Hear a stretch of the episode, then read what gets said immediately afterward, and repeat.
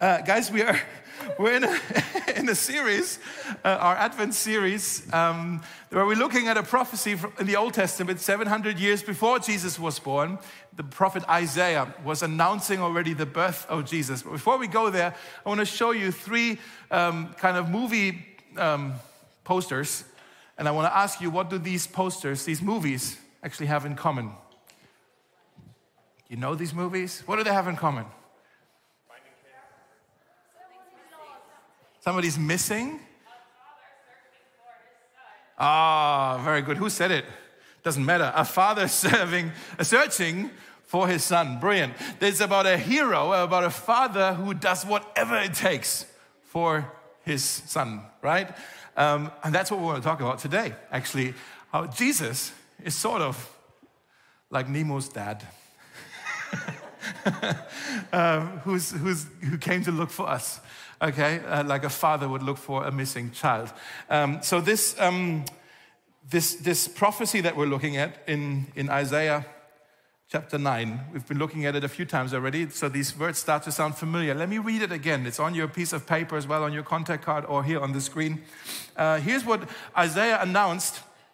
Um, 700 years, yeah, 700 years before Jesus was born.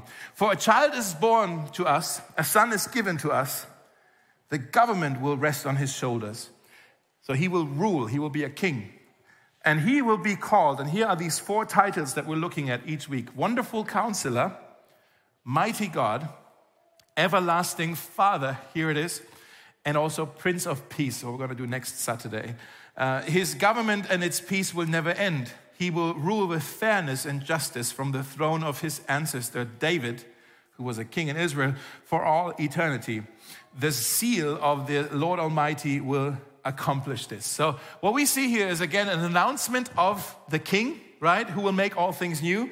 And there are these four titles. Now, what we have to understand is these four titles are ancient, ancient titles for rulers to describe kind of um, how they rule. Not just that they rule, but kind of the kind of ruler that they are, whether they are good or bad rulers. Israel had a lot of bad rulers. And, but some of them were also good rulers, and, and, and maybe even other nations had good rulers. And so, uh, you know, the Egyptians, they would look to their Pharaoh and they would say, Pharaoh is a mighty God. Okay? And so, all these different, you know, Solomon, he was a wonderful counselor. He was so full of wisdom. Right? And so, ancient um, rulers, they had all these titles, and we see Jesus is being announced and he already gets four titles in advance. This is the kind of king he will, he will be. And it's quite a cool combination, actually, uh, when you look at the four titles. Uh, we've, we've done two of them already. The Wonderful Counselor, Jesus, the Wonderful Counselor who leads us, us who live in a world full of lies, he leads us into all truth. We talked about this. Last week, uh, Toby talked about this, the mighty God, kind of the, the warrior king who goes into battle for us to fight for our freedom, right? Fights the enemy. Today, um, we're going to look at that this king, Jesus, he will be um, like an everlasting father. He will rule like a father, uh, parents his children. So he's not a tyrant king. He's not a dictator. He's not a power hungry kind of king. He's, he's kind. He's um, benevolent. He's, he's compassionate like a father. Uh, like a father would be. And maybe you're saying, hold on, this is a bit confusing now because I thought Jesus is the second person of the Trinity. He's the Son. How can the Son be a father? I thought God is the Father, the first person of the Trinity. It's a bit confusing now. And I want to tell you, maybe don't think of it this way, because I personally, I doubt whether Isaiah had any understanding or much of an understanding of the Trinity. That's more a New Testament revelation. So I'm not sure if Isaiah, when he, when he wrote this, was thinking of the, the, the Father, Son, Holy Spirit. He was just describing kind of the, the kind of rule or how Jesus would rule um, as king or how he would relate to his subjects. He would be fatherly. He would, that means he would be um, protective. He would be compassionate. He would be attentive. He would be caring. He would be kind. He would be approachable. He would be paying attention. He would be speaking well of his children, even in their absence. He would be um, like a father, he would be aching and willing to sacrifice whatever it takes to ensure the well being of his kids and the next generation. That's the kind of father, this is the kind of king Jesus would be. And I know when we use the word father, can we just get real, guys? In church, but even outside of church, when we use the word father, some of us get triggered right away. Because, especially around Christmas, because Christmas is a time where everybody talks about, oh, it's the festival of love and family and, and all of that. And it, it, family just becomes a big thing in all of our conversations. And maybe you're hurting as well and aching because, like, ah, but I lost my father. Maybe in this past year, maybe the year before, two years. It still feels so recent. And it's like, but uh, yeah, maybe you didn't lose your, maybe your father walked out on you. That's a, that's, an, uh, that's a pain that you carry. And like now when we talk about father, it's like, ah, I don't know what to do with this because when I hear father, I feel pain. Um, and I think we, we I, before we go any further with the subject, I, I want to just be real with you that all of us in this room, we have imperfect fathers, um, broken men who fathered us, but some more broken than others some more imperfect than others, and therefore some of us are carrying deeper wounds than others. I want to show you here on the screen kind of seven types of damaging fathers that are out there, that are maybe even in our lives. Um, and just, I do this very brief, but just so we, we realize what, we don't mean when we talk about father. We don't mean a damaging father. Like a damaging father can be an absent father, kind of some zero involvement, um, not involved at all, no responsibility, no support. It can be an unfaithful father who is unfaithful to the spouse, but consequently also unfaithful to the entire family. Some of you have experienced this. Um, you can have a critical father, an overcritical father, maybe, who has high standards that are impossible to meet, an unpleasable dad who's very tough with you and shows very little compassion and he's very hard on you and, and hard, hard with you and, and, and all of that. And these high standards are impossible to meet. An apathetic father is very sloppy, very laissez-faire, very emotionally distant, maybe, just not interested in you at all. Just, yeah, doesn't care, it seems. An unstable father is maybe a father who is explosive, maybe an unpredictable father, um, short tempered, maybe violent even possibly struggling with some kind of addiction, but he's out of control. He doesn't have control over himself. A distracted father is a father who is always torn between his family responsibilities and his kind of own, almost selfish ambitions in their career or hobbies or my other friends. And he feels guilty about being torn, but he doesn't know how to, how to set priorities right. And so he's distracted. And the overindulgent father, that's also not healthy, that's damaging. An overindulgent father is someone who's spoiling their kids, who wants to be the fun parent, so the wife becomes the boring parent, and he raises kids who are very entitled. Right? I don't know, I don't know if, if you would say, yeah, actually, I can see my dad on the screen right now. If, if that's, can I just say two things? I want to say an encouragement and a caution. The encouragement would be um, that healing is possible. Your past is not your identity, your wounds are not your destiny. Healing is possible. Forgiveness is freedom. Okay? It's not easy, but forgiveness is freedom and it's possible. The hope is through Jesus Christ. That's my encouragement. My caution is um, that we must understand that the way our fathers have treated us, um, good or bad, just the way they have been with us, shapes and influences the way we view and understand the world, including God, actually. The way we've been treated by our fathers shapes the way we understand the world. And so we must be really careful, guys. That's the caution. We must be careful that we don't um, project the pain and the disappointments that we feel because of our earthly father, that we don't transfer and project this on God. I can see how this happens quite easily, actually. If you had a, maybe a tough father at home, uh, that you think, yeah, God is like this. God has no compassion on people, not on me. You know, maybe you had a father at home who was a workaholic, and you think, yeah, God is like that. God is too busy for me. You're transferring that, you know? Maybe you have a father who's been abusive with you, and you're thinking, God's going to hurt me as well. Maybe you have a father who's unpredictable, and you think, oh, I better behave because I don't want to do anything that triggers God, because that would be a big problem. I don't want to upset him. And you're always kind of feeling that's, that's how, you know, that's how you're approaching God. Like, oh, I hope he doesn't you know? Maybe you want to write this, this next sentence. Can you write this down maybe? The everlasting Father is nothing like my earthly father. The everlasting Father is nothing like my earthly father. And I, am going to say this actually with I, I have I've been blessed to have I, I, I love my dad. We have a great relationship. But even like with a great relationship, I would say, yeah, even my earthly father, who I think has been a good father, is nothing like my heavenly father because all fathers are imperfect. The heavenly Father, the everlasting Father, is perfect. And therefore, he's all different to our earthly fathers. Does that make sense? So, what I want to share with you today is uh, seven surprising gifts of the everlasting Father. And I know you're freaking out because it's seven, a seven point sermon. There's a World Cup final at four o'clock. Are we going to be here all day?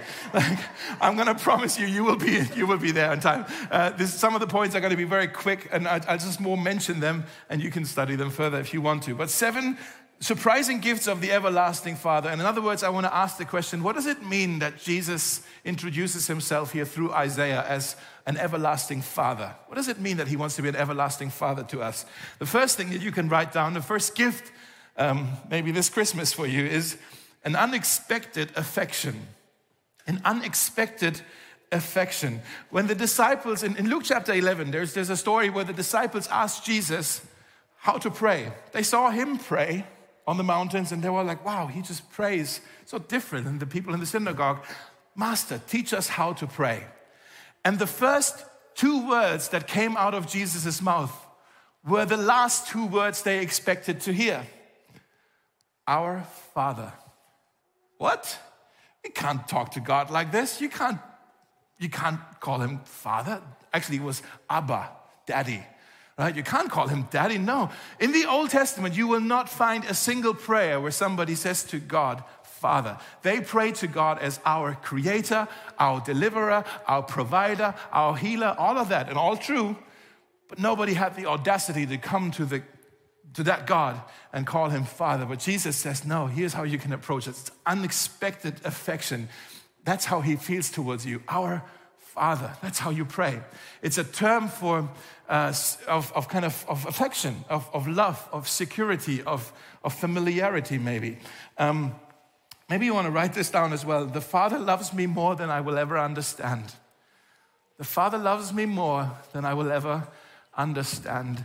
Uh, there's nothing you can do to make the Father love you more than He loves you right now. There's also nothing you can do to make the Father love you any less than He loves you right now. His love for you is not enhanced by your morality, it's not diminished by your mistakes. It's constant. And He loves you. The Father loves you more than you will ever understand. Like my, my, my love for my children isn't based on their performance. I love them on their good days, but I also love them on their bad days. Why? Because I have um, set the focus of my love on them, regardless of how they behave. That's what God did for you. In Ephesians 1, uh, verse 4, it says, Long before he laid down the earth's foundation, God, our Father, he had us in mind and he had settled on us as the focus of his love long before you even took your first breath or messed anything up, he had already decided here's a person I'm gonna love. Isn't that beautiful? The second thing, second gift is not just unexpected affection, but also unlimited access. Unlimited access. When you have a father, you can go to him whenever. You have access to him. You don't have, there's no protocol. You can just go to him. Some of you in this past year, maybe um, you've been to some kind of convention or some kind of conference, and the way they organized things was that you maybe got a little name tag or a wristband with different colors. And you could see people walking around with different colors. If you were an attender at that conference or at that convention, maybe you got a blue wristband. which means you have access to kind of the main room, the seminar rooms, and the restrooms, right? That's kind of the space where you are allowed to walk freely. Maybe if you're at that conference not as an attender, but you're running an exhibition stand, maybe you have a different color. Maybe your color is red, because that means you can also go to some kind of breakfast room where there's refreshments for you. Like, cool. You know? Maybe you're a speaker at that conference and you're doing a presentation or a talk and you have a green wristband. That means you can go backstage, rub shoulders with important people. That's pretty cool. Maybe you're the organizer of the, of the conference and you got a black wristband. That means you have one of those all access all areas, you know, like unlimited access. You can go anywhere. There's no restrictions for you, okay? I actually have a story um, uh, to, to, share. My, my, my, sister, my younger sister, when she was um, young, when she was seven, um, some of you know this. My, my dad used to, to, do a lot of music um, and professionally, and um, he was doing this uh, part of this event um, in, in Nuremberg in some big arena, thousands of people there, and he, he was backstage. And my mom was there with my sister, and somehow my sister lost my mom in the crowd. And she was seven, and so she didn't know what to do, but she knew my dad was backstage. So she said, I'm just gonna go backstage to where dad is, because Makes sense. It's clever, right? And so she wanted to go backstage, but then there were these two security guards who they didn't even know who my dad was. They just they were hired to do security, and so they obviously didn't let her through. And then she said, seven years old, but I'm the daughter. And then they said, okay. And they let her through.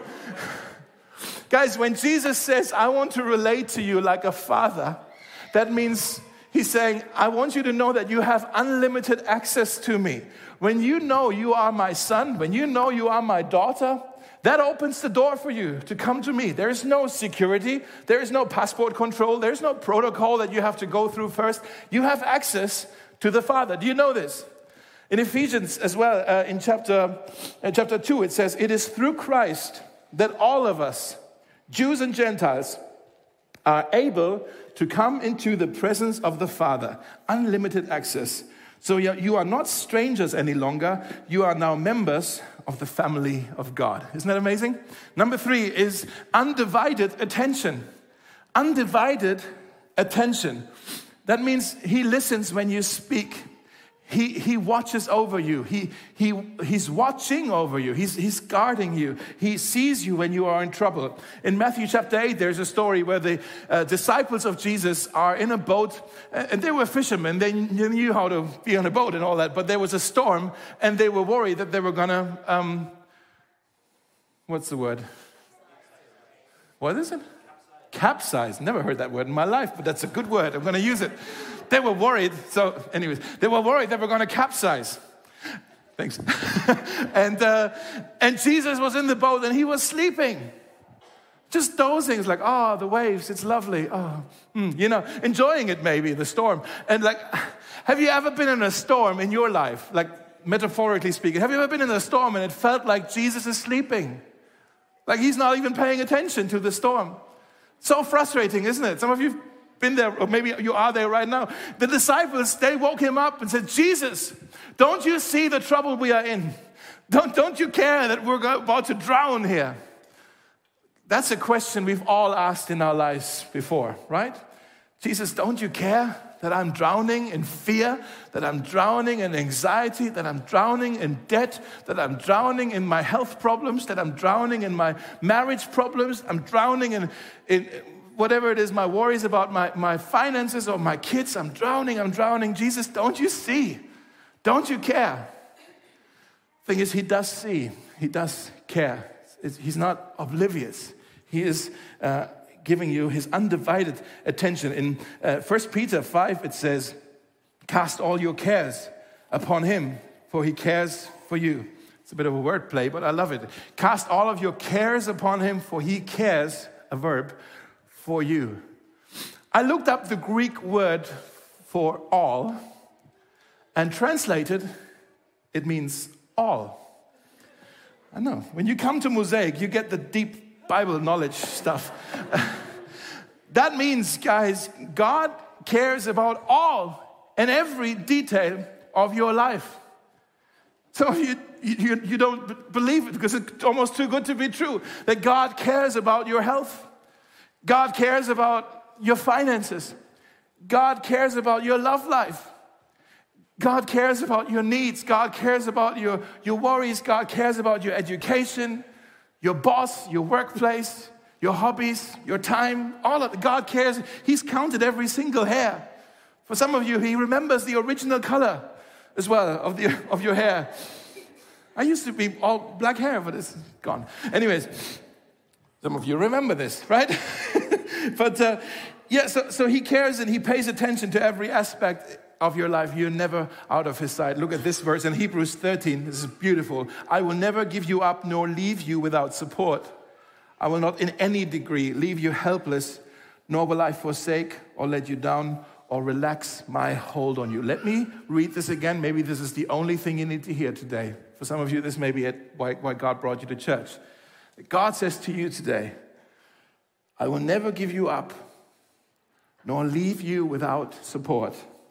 I will not in any degree leave you helpless, nor will I forsake or let you down or relax my hold on you. Only a father would say something like this, right? Number four, unending devotion. Unending devotion. The word everlasting doesn't just mean uh, eternal, but it also means consistent, ongoing like he's, he's not just existed all the time but he's always going to be that a father to you. That means he's consistently loving consistently caring. He's consistently available. He's consistently dependable. He's consistently generous with you. In james chapter 1 it says every good and perfect gift is from above coming down from the father of lights who does not change like shifting shadows. Another translation says, in whom there is no inconsistency. He's not two faced, where you're like, I wonder if what God feels like to me today. I wonder if He's merciful. Maybe today He's not a father. Maybe today He's just a strong God to me.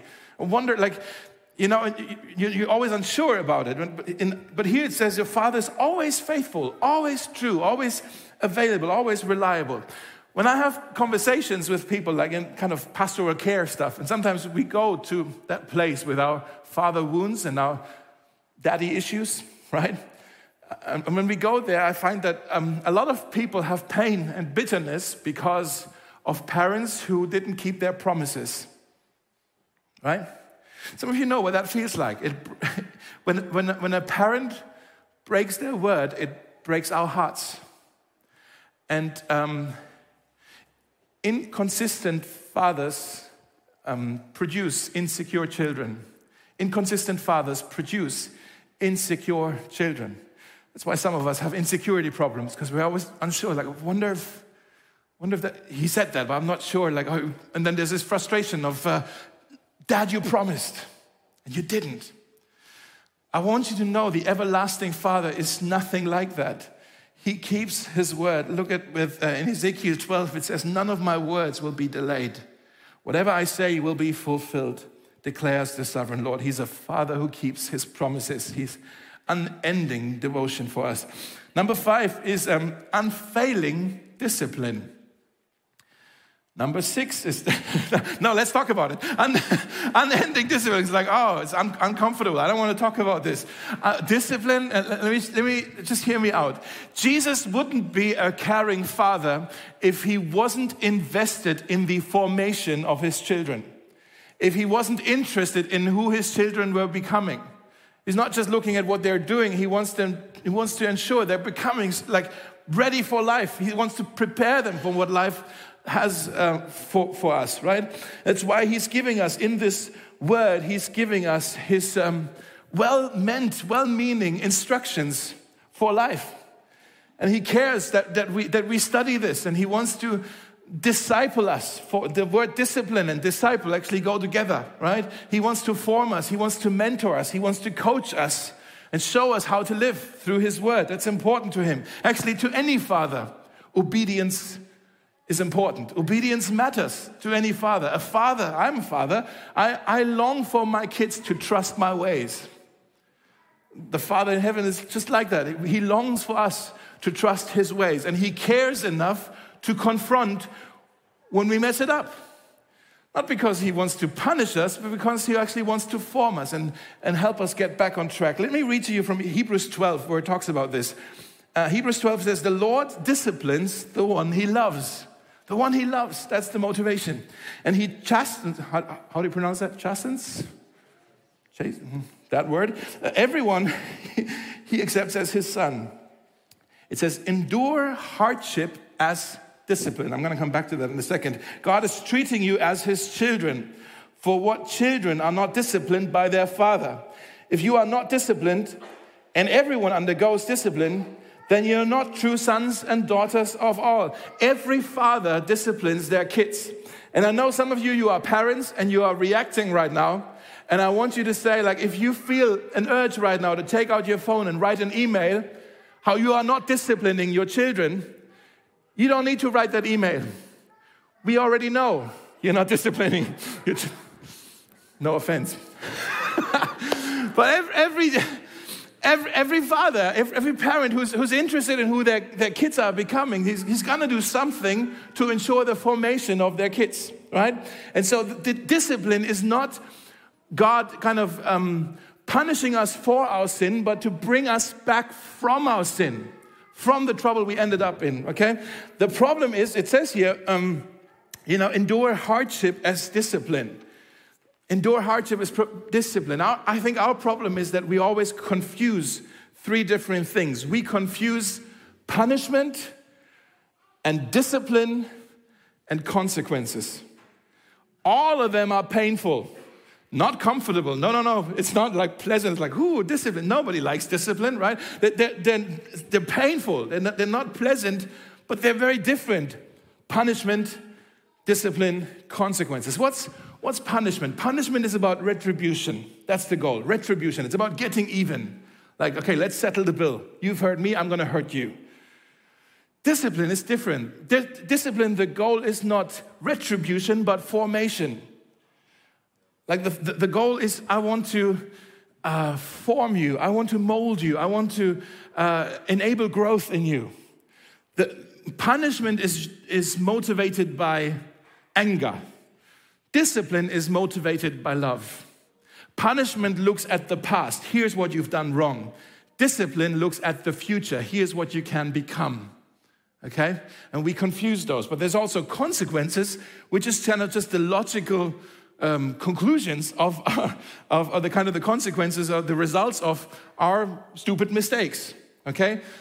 That every, every mistake, every action will have a consequence. And sometimes we have to face those consequences. If you are unfaithful to your wife and you lose her trust, that's not her punishing you, that's a consequence of your own action.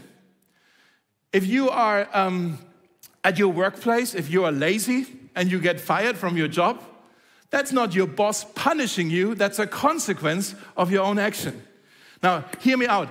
As Christians, we will have to face and suffer the consequences of our sins. And sometimes God will use those consequences even to discipline us. But we will never, ever have to fear punishment for our sin. Big difference. We will never have to face punishment for our sin. Why? Because there is no condemnation for those who are in Christ Jesus. And the punishment that was supposed to be ours was laid on him, and all that's left for us is mercy. Right? Which leads us to the next point. Number six, undeserved forgiveness. Undeserved forgiveness. What do I mean with undeserved? It's, forgiveness is never deserved. Justice would be deserved. Justice is fair. Forgiveness is unfair. Forgiveness is undeserved. It is grace. It is a gift. In Psalm 130, I love this in the message paraphrase. it says, As it turns out, forgiveness is your habit. Isn't that amazing? Forgiveness is your habit, and that's why you're worshiped. Do you remember when we read the passage in Isaiah chapter 9? We, we read that this king would be born, he would be these four titles, and then he would be seated and rule from the throne of his ancestor David. David was a king in the Old Testament, and kind of Jesus would be sitting, uh, spiritually speaking, on that throne and rule over the people uh, that are part of the covenant. Um, And uh, when you look at David, David was also quite a gracious, forgiving king. Um, there's a story in 2 Samuel chapter 9 where, um, well, David has just kind of um, been crowned as king. Saul, who was the previous king, he died in battle, including his sons. And so now it was time for David to be king and sit on the throne. And uh, kind of what happened in ancient times, whenever there was a new king, almost like the first item on the agenda was for him to wipe out the entire family of the previous king. They would all be killed or locked away just so nobody would ever come and claim the throne later on. And so, what we read in 2 Samuel chapter 9 is David remembers, I got to do my homework here. And he asked, Is there anybody left from the family of Saul? Because uh, the sons died as well. And then they told him, There's, there's a boy, he's a teenager, really. His name is Mephibosheth. Or actually, Mephibosheth, as I think is saying in English. Mephibosheth. If you, if you ever, like, if you're having a baby at some point in the future and you're looking for a good name for a boy, don't do Mephibosheth. It's just weird. But anyways, that was, that was his name. That's his name. Mephib, that, that word. I don't even know how to pronounce it, but I'm just going to use Mephibosheth. Okay, that's, that was his name. And, uh, and he was crippled as well. So he couldn't really rule, anyways, you know, but he was crippled. And, and David said, okay, there's somebody who could, could be the uh, successor, so bring him to me. And imagine that boy. He probably feared that that day would come eventually, that David would call for him. And so he was expecting to be punished maybe imprisoned, maybe even executed for the crimes of his grandfather, Saul. And then when he comes to David, David doesn't punish him, David honors him. David restores all the family wealth, the land, the riches, he restores it to him. And he says to him, Mephibosheth, you are a prince. Don't go back into that village where you've been hiding. You have to sit with me at the king's table. And there's just this one verse in here in 2 Samuel 9 11, it says, And from that time on, Mephibosheth ate regularly at David's table like one of the king's own sons. Isn't that amazing? David basically he adopted this boy and he became part of the family. And just like David, King Jesus also invites you and I to sit with him at the king's table. Not because we've done anything to deserve it, but simply because of his kindness and his grace if, and his forgiving, undeserved forgiving nature. That's why in a moment we're going to actually have communion. That's the Lord's table, that's the king's table, the family table, where we come together as his family to have communion with him and we remember him and the sacrifice and the bread and the cup. And we're going to do that in a moment. Uh, but I want you to know having communion or coming to the table, that's not the exclusive invitation for all those who are worthy, the super Christians and the super religious. No, it's for those who, like Mephibosheth, have nothing to bring. And all we, we're needy for this grace, undeserved forgiveness. That's why we can come. Now, before we do that, real quick, number seven. you still with me? Okay, good. Okay. Number seven, an unshakable foundation. An unshakable foundation. When you know Jesus as an everlasting Father, it gives you a sense of assurance, it gives you a sense of identity, it gives you a sense of, um, of belonging that is unshakable. Actually, that is, gives you a confidence. And on Christmas, Jesus came as the everlasting Father to adopt us as sons and daughters. And then we belong to him, like Mephibosheth was part of David's family. It says in John chapter 1, verse 10, Jesus, he came into the very world he created, but the world didn't recognize him. He came to his own people, and even they rejected him. But to all who believed him and accepted him, he gave the right to become children of God. To all who believed him and accepted him, he gave the right to become children of God. I want to close with a story uh, that I heard this week, I guess, from a, yeah, I guess a colleague of mine. He's not a pastor, he's a, uh, hospital chaplain. You know what that is? Like a guy who's kind of goes into hospital to pray with people, walk with people, encourage them, spend time with people who are sick. And, uh, and this guy is a hospital chaplain, and he, um, he uh, has been going to this particular hospital regularly. And there was this one man who, uh, who's been in a long time. And uh, every time this chaplain kind of walked past the room or walked past his bed, the patient, he didn't want to talk to him. He just, I'm not going to do it now, but he just showed him the finger walking by, like, eh, you know, making rude gestures at him. Every time it was like, okay, clearly he doesn't want to pray. All right, move on then. You know, mm, you know so angry. And then one day, um, actually, that patient who was being so rude saw the chaplain and he said, Hey, priest, do you have a moment? And he came over to his bed. He's like, Yeah, sure, let's talk. Uh, and first, first of all, oh, sorry, I've been a bit rude. Like, yeah, a little bit. uh, and he says, What do you do here for people?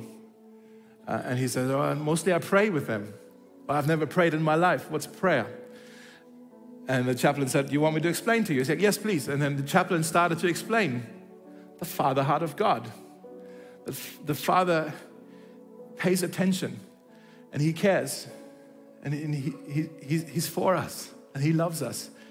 And, and we can pray to Him and talk to Him about grace and about hope and about Jesus. And He listened. Uh-huh, uh-huh. uh-huh. And then He said, So, okay, how do I pray? I want to pray. And the chaplain said, Well, you can, um, you can just talk to God as like you would talk to your father.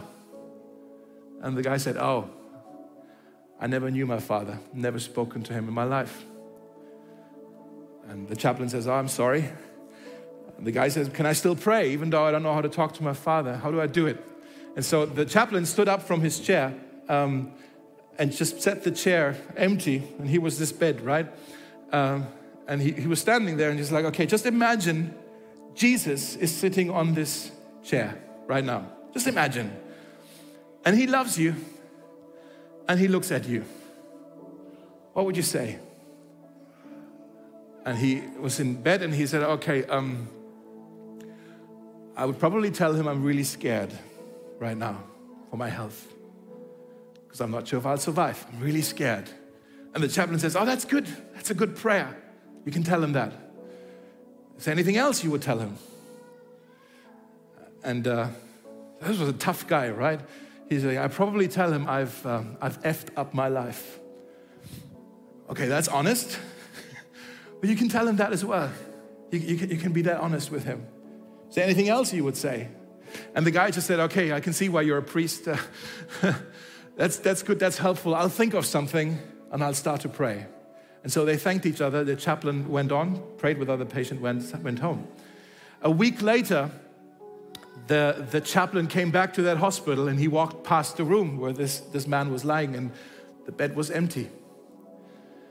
And he asked the nurse, like, hey, have you moved into another ward or where, where is he? And it's like, oh no, he, sadly, he, he passed away two days ago.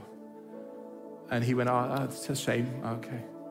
Uh, and, uh, and, and the, the, the nurse was saying, I don't know what you talked to him about last time you were here, but he was all bouncy and he talked to us about his chair and that Jesus was sitting on his chair and he was, he was like changed.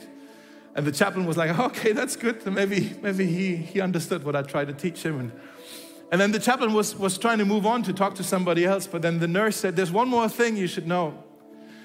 I want to tell you how we found him the morning when he had died. He had, um, was not lying in bed, but he sat on the bedside of the bed and he had pulled the chair towards him. And he was sitting, but his upper chest was actually on the chair. And the arms were around the chair. And that's how he died. And at that point, the, the chaplain, he lost it. He was like, he, he, here's a man who, just at the very end of his life, he got it. He understood the very thing that we, it takes an entire lifetime for us to understand the Father heart of God, His love and care for us. It's too good for us to grasp. but he's understood it and he, he died in the arms of his everlasting Father. Isn't that beautiful? And that's, that's how he died because he knew I belong to the Father. I belong to him. He had that foundation in the end. I want to ask you do you know that you belong to the Father?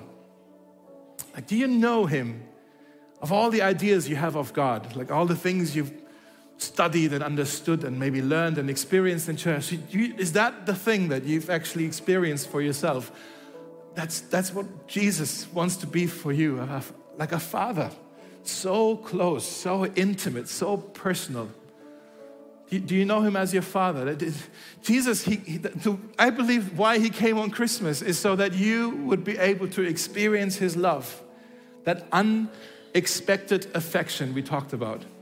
He came so that you would know his undivided attention, his this, this unlimited access that he wants to give you to the Father. You can actually relate to God. He wants you to experience this, this what, what else did we have? The, the uh, undivided attention, the unlimited devotion. He wants to form you with this unfailing discipline as well. He wants to shower you with undeserved forgiveness and grace. He wants to establish you on an unshakable foundation. That's what He has for you. Merry Christmas. That's His gift to you. Do you know? Have you received? Have you unwrapped this gift? And maybe you're saying, like, okay, how, how, do I, how, do, how do I do that? How do I get God as my father? How do I become a child? What do I have to do? Actually, there's nothing you can do. There's nothing you have to do. What does it say? Let's go back to this verse here in, in, uh, in John 1, verse 12. It says, To all who believed him and accepted him, to them he gave the right to become children of God. To all who believed, not to those who worked right, those who got their lives in order, those who went to church, those who gave all their money generously away to the poor. That wasn't the criteria. That's good, but that's not the criteria. To all those who believed, those who trusted. And if you say, okay, I, I want to believe, I want to trust. Actually, you can tell God right now, like this man was starting to pray to a chair. You can tell right, he's here. And you can go talk to him right now in this moment. I'm going to pray a prayer right now. And if, if you want to make that decision for the first time to say, like, I want to be a child of God today, that day will change your life today. But you can just pray along in your heart with me. You can just say, Jesus, I believe in you. Just say that in your heart. Jesus, I believe in you. Jesus, I put my trust in you. Jesus, I put my trust in you. Jesus, I don't want to put my trust in my own efforts, in my own morality, in my own religious works, trying to earn points with you. That's what a waste. I want to trust in you, Jesus, like a child trusts a father. Jesus, I believe in you. Come into my life today and make me your son, make me your daughter. And if you've prayed that prayer today or this past month, this past year, or maybe years ago, you are part of the family of God. And uh, as such, you have a seat at the King's table. And what we're going to do now is we're going to sing a couple more songs. The band can come up. Uh, we're going to sing a couple more songs. And as we sing these songs, let's, let's commune with Him. Let's go to the table. Let's, let's break the bread. Let's t- drink from the little cup. Uh, we have one, two, three tables set up where while we sing, you can just go by yourself or with the person sitting next to you, or even as a small group or whatever, just go over there, take a piece of bread, gluten free, take a little cup with juice or wine, whatever you prefer, or both, uh, and thank Jesus, this hero who has, like Nemo's dad, has come for us to rescue us, to find us and bring us home whatever it cost him. It took him, it cost him everything, cost him his life. But that's why we're here. That's why you're here. That's why I'm here. So let's stand together. I'm going to pray a quick prayer and then we're going to sing um, together. Yeah?